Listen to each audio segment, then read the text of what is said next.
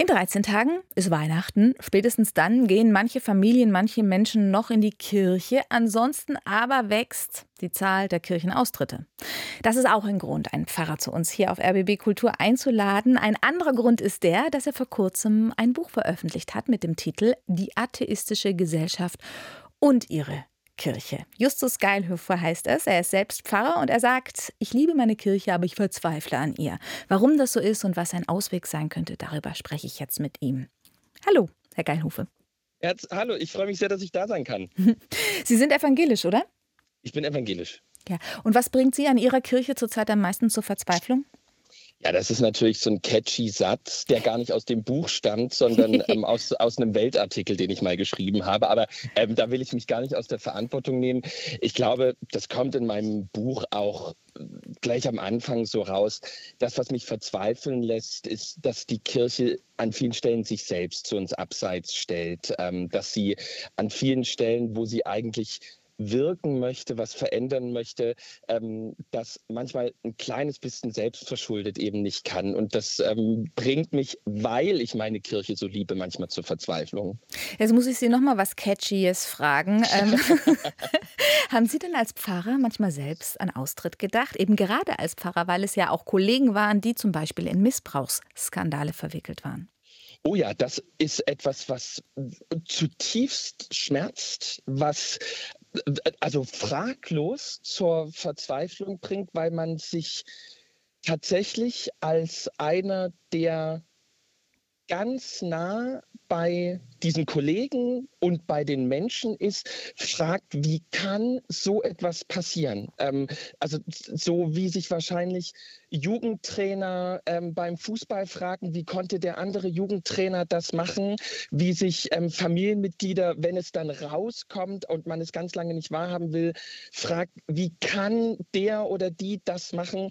Aber an Austritt habe ich äh, nie gedacht. Wenn aber, Sie, Entschuldigung, ja. dass ich Sie unterbreche, ja, ja, aber wenn Sie sich fragen, wie kann das sein? Wie kann zum Beispiel ein, ein, ein Pfarrer, ein Kollege äh, sich ja, vergreifen an Kindern? Haben Sie eine Antwort?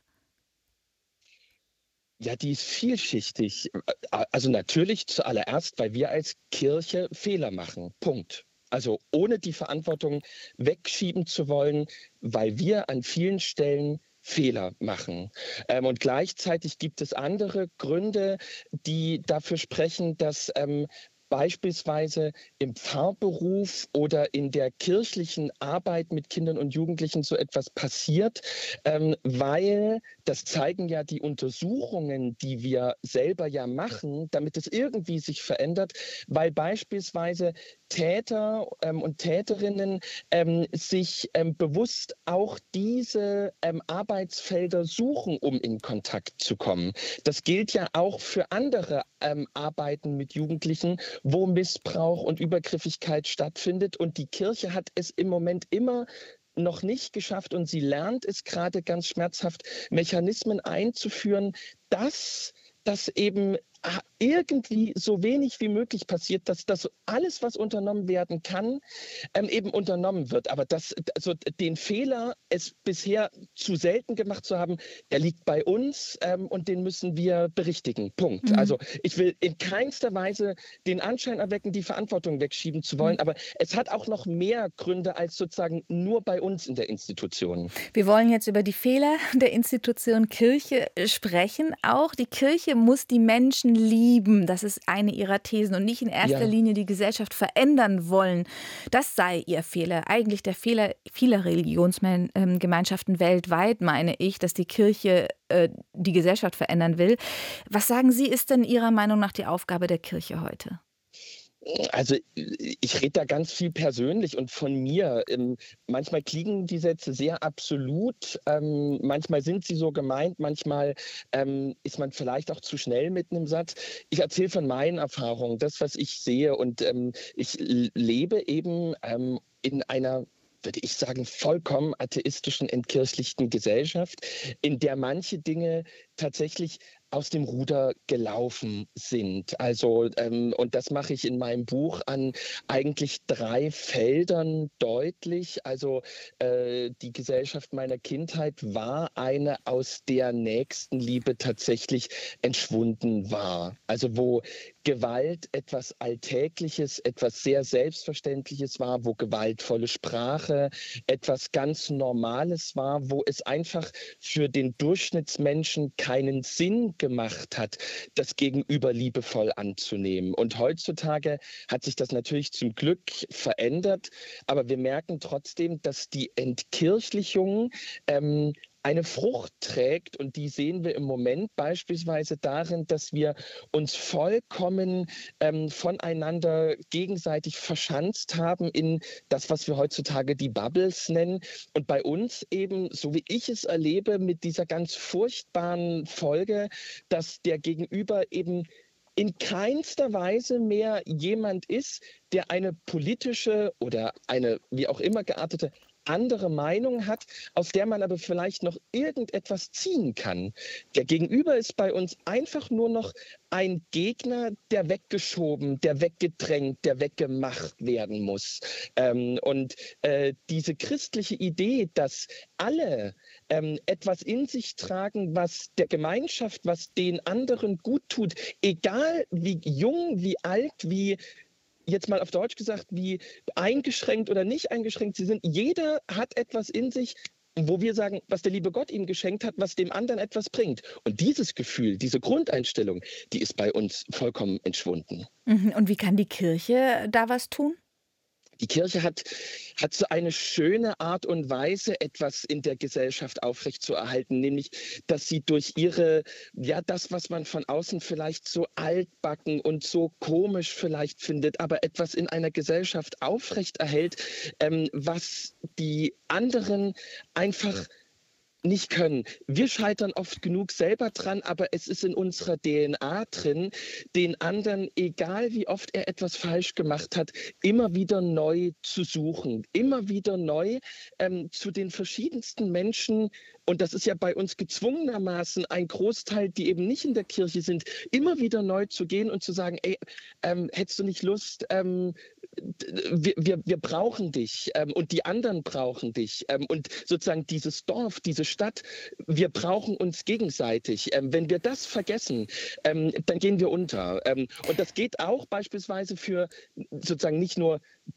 wo Menschen aufeinandertreffen, sondern dass etwas auch in einer beispielsweise sehr trostlosen Gesellschaft aufrechterhalten wird von, von einer gewissen Schönheit und Würde und Größe, die bei uns in Ostdeutschland an vielen Stellen einfach verloren gegangen ist. Also dass man diese uralten, riesengroßen Kirchgebäude einfach schön erhält und da drin diese weltfremden, total abgefahrenen Gottesdienste feiert, ähm, aber damit eine Schönheit und eine Feierlichkeit aufrechterhält, die in diesem nur Kosten-Nutzen orientierten Alltag da draußen verloren gegangen ist.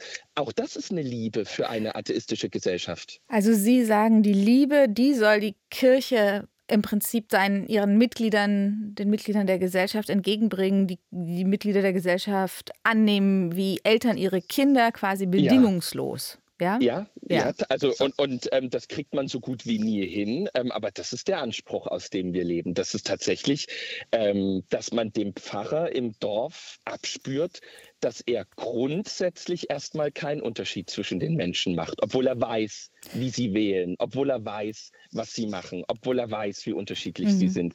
Also, und das ist, glaube ich, eine große, also das ist etwas anderes als eine politische Solidarität oder eine politische Arbeit unter Menschen. Ähm, und das ist auch das Kontroverse, weil natürlich, ähm, also ähm, wenn man die ein, also das gefällt ja den meisten nicht, wenn man versucht, allen zu begegnen. Hm, auf RBB Kultur spreche ich mit Pfarrer Justus Geilhufe. Er hat ein Buch geschrieben, Die atheistische Gesellschaft und ihre Kirche. Ähm, Sie hatten das schon angesprochen, also Sie sind in Ostdeutschland in einem Pfarrerhaushalt groß geworden. Ähm, und Sie haben äh, Ihre These ist auch, dass die Kirche in der DDR die Liebe zu den Menschen geben konnte. Ja? Sie schreiben, sie habe das Gute, wahre, Schöne hervorkitzeln können. Was denken Sie, war damals einfacher?